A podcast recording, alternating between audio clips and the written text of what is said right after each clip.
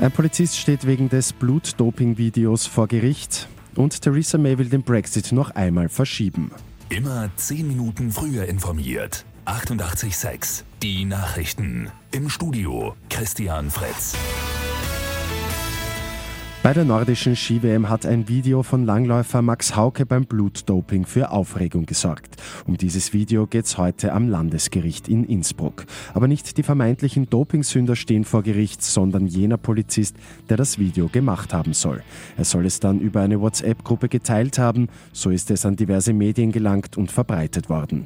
Dem Polizisten drohen wegen Verletzung des Amtsgeheimnisses bis zu drei Jahre Haft. Die britische Premierministerin Theresa May probiert es noch ein weiteres Mal. Sie will das Datum des EU-Austritts verschieben lassen, um einen harten Brexit zu verhindern. Der 12. April ist dafür viel zu knapp. Wie lange der Aufschub sein soll, ist noch nicht bekannt. May will jetzt auch mit der Opposition zusammenarbeiten. Das sorgt bei ihrer eigenen Partei für Unmut. Zu Mittag muss sich die Premierministerin einer Fragestunde stellen. Die Arbeiterkammerwahl in Wien ist mit einem deutlichen Ergebnis zu Ende gegangen. Die Fraktion sozialdemokratischer Gewerkschafter kann etwas zulegen und kommt auf knapp 61 Prozent. Die Fraktion christlicher Gewerkschafter kommt mit knapp unter 10 Prozent auf Platz 2. Blau und Grün sind dahinter mit 9 bzw. 8 Prozent.